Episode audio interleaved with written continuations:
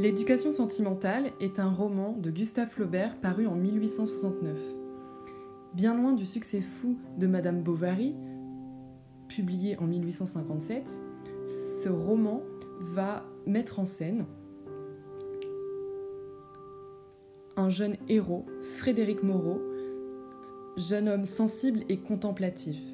Ce roman d'apprentissage va mettre en scène un personnage resté à Paris pendant les vacances d'été, qui se laisse bercer par la langueur de la ville, accablé par la chaleur et le silence. Nous allons maintenant passer à la lecture. À l'heure commencèrent trois mois d'ennui. Comme il n'avait aucun travail, son désœuvrement renforçait sa tristesse.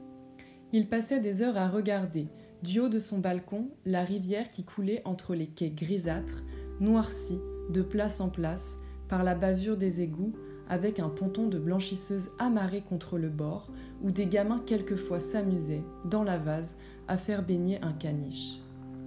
Ses yeux délaissaient à gauche le pont de pierre de Notre-Dame et trois ponts suspendus, se dirigeaient toujours vers le quai aux Ormes, sur un massif de vieux arbres, pareil au tilleul du port de Montereau.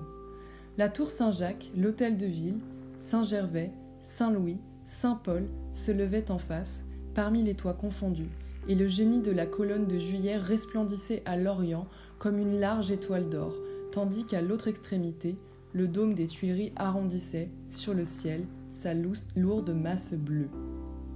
Il rentrait dans sa chambre, puis, couché sur son divan, s'abandonnait à une méditation désordonnée. Plan d'ouvrage, projet de conduite et lancement vers l'avenir. Enfin, pour se débarrasser de lui-même, il sortait.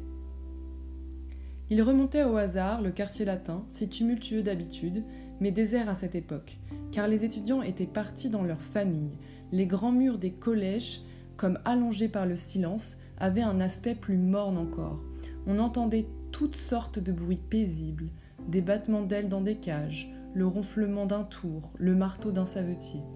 Et les marchands d'habits, au milieu des rues, interrogeaient de l'œil chaque fenêtre, inutilement. Au fond des cafés solitaires, la dame du comptoir bâillait entre ses carafons remplis, les journaux demeuraient en ordre sur la table des cabinets de lecture.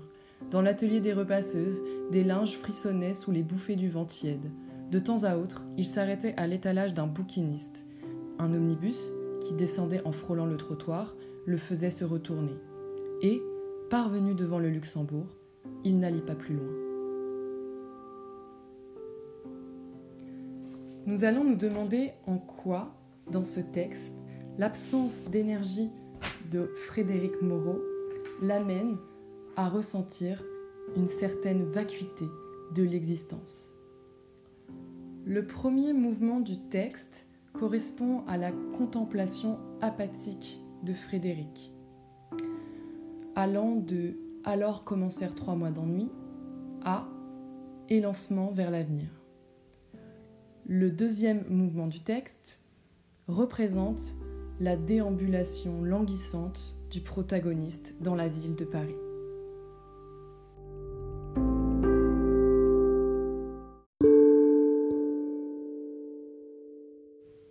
La première partie de ce texte, le premier mouvement, correspond à la contemplation apathique du protagoniste, Frédéric Moreau. L'adjectif apathique se définit par un manque d'énergie, un manque de réactivité émotionnelle. Tout d'abord, l'inintérêt de l'existence de Frédéric est représenté par son oisiveté. On peut observer le terme désœuvrement qui indique qu'il n'a aucune activité, ou encore le terme issu du lexique de la négation aucun dans aucun travail.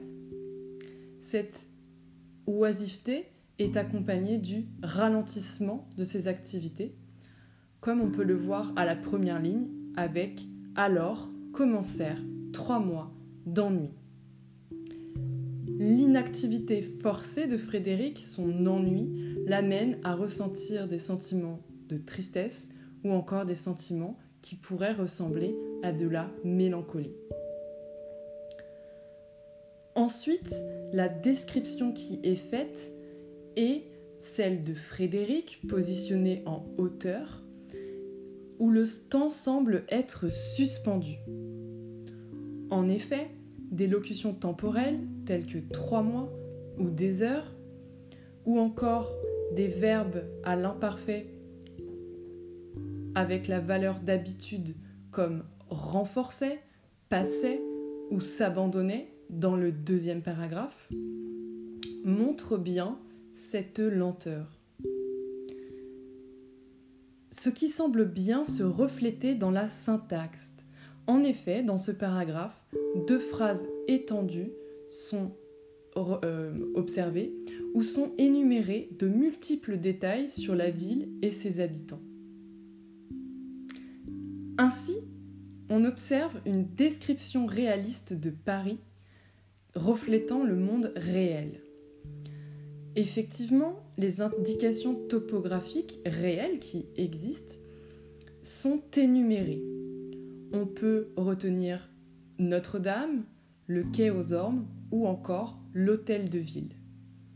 Ces indications permettent au lecteur de recréer ce décor visuellement et permet d'ancrer le récit dans un lieu réel. Cependant, la ville semble représenter, refléter les états d'âme de Frédéric.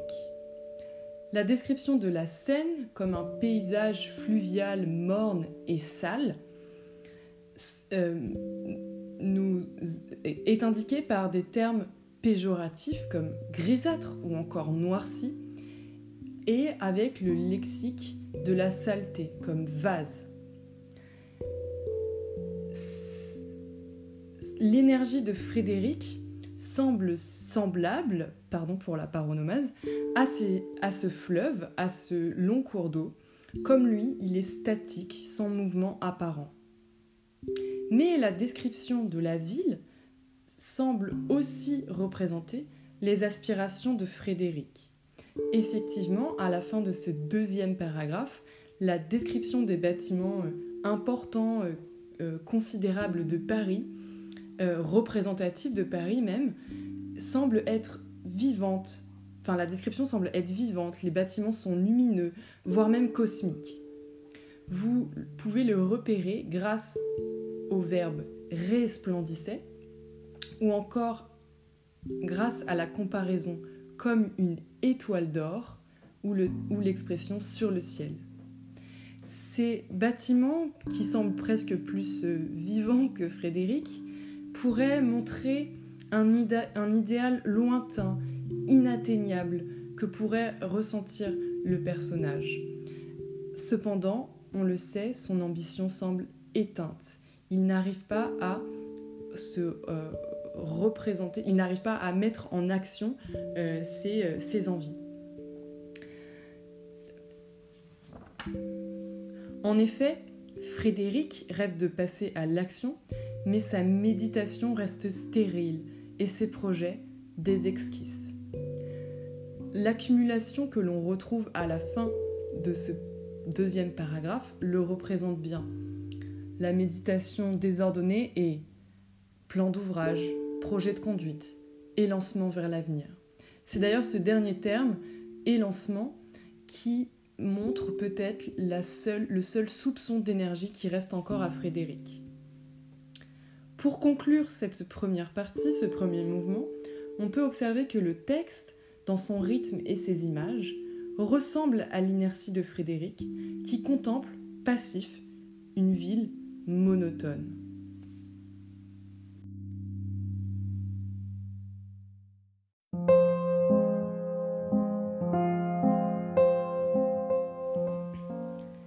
La deuxième partie, le deuxième mouvement de cet extrait, met en scène la déambulation languissante du héros.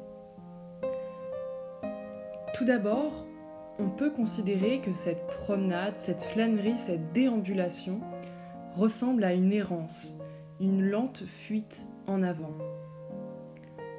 C'est ce que l'on comprend à la première phrase de ce deuxième mouvement. Enfin, pour se débarrasser de lui-même, il sortait. Le verbe pronominal se débarrasser est intéressant, car sa définition est la suivante. se dégager de ce qui gêne, se délivrer de ce qui embarrasse, enlever ce qui est inutile. Et c'est ce qui est intéressant ici puisque on a cette impression que lui-même est devenu inutile. En effet, il part marcher, déambuler, sans but précis, comme nous le précise la locution adverbiale au hasard. Il remontait au hasard le quartier latin.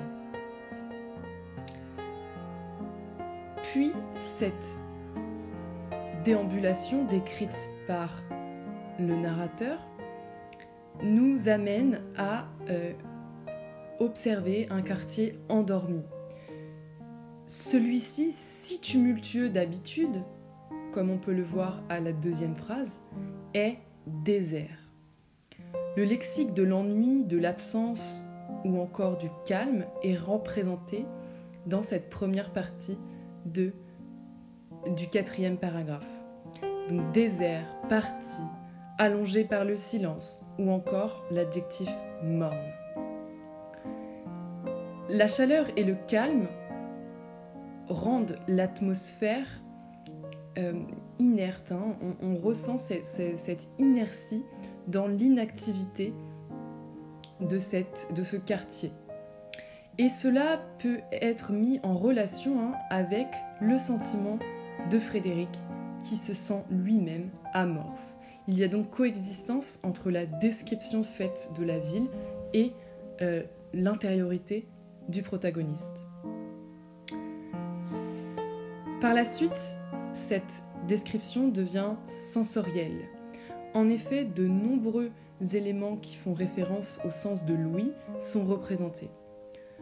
On entendait bruit paisible, battement d'ailes ou encore ronflement. Ces longues, ces, longues descriptions, enfin pardon, ces, énumérations hein, que l'on retrouve dans ce quatrième paragraphe montrent bien la langueur que ressent le, personnage. Langueur, c'est un, terme qui indique l'état d'un malade dont les forces diminuent lentement. Et c'est ce à quoi on assiste ici, cette énergie qui s'écoule, euh, qui s'amoindrit, qui se euh, euh, détériore. Cette description sensorielle, elle est en lien avec le sentiment de vacuité. En effet, si vous regardez un peu plus loin dans l'extrait, avec l'expression, la, la partie de la phrase, la proposition suivante, les marchands d'habits interrogeaient de l'œil chaque fenêtre, inutilement. L'adverbe inutilement souligne bien le caractère vain des activités. Rien ne se passe. Ensuite, on peut euh, observer, on peut remarquer que tout semble figé. Les actions, les personnes et, également les objets. Les mouvements sont presque imperceptibles. On peut l'observer avec, encore une fois, une proposition euh, euh, énumérée. La dame du comptoir baillait, donc celle-ci semble désœuvrée les journaux demeuraient en ordre, ça veut dire qu'ils ne sont pas lus, qu'ils ne sont pas pris, donc il n'y a personne. Ou encore, des linges frissonnaient sous les bouffées du vent tiède. Euh, cette personnification habits, hein, du linge, montre bien l'attente. Ils ne sont pas prêts à être ramassés, donc ils sont simplement posés ici dans l'attente d'être euh, euh, ramassés. Sous les bouffées du vent tiède, hein, l'adjectif tiède représente bien l'atmosphère morne, sans relief de cette euh, journée. Enfin, la, fin de cet extrait, hein, dans le dernier paragraphe, revient sur la figure de Frédéric, avec le retour du pronom personnel il. Il n'allait pas plus loin. Euh, celui-ci se remet en mouvement, mais sans objectif précis, sans vraiment être euh, actif, décisif. On l'observe grâce au terme s'arrêter, au verbe s'arrêter, mais également lorsque euh, l'apparition d'un omnibus le fait réagir, hein, le faisait se retourner.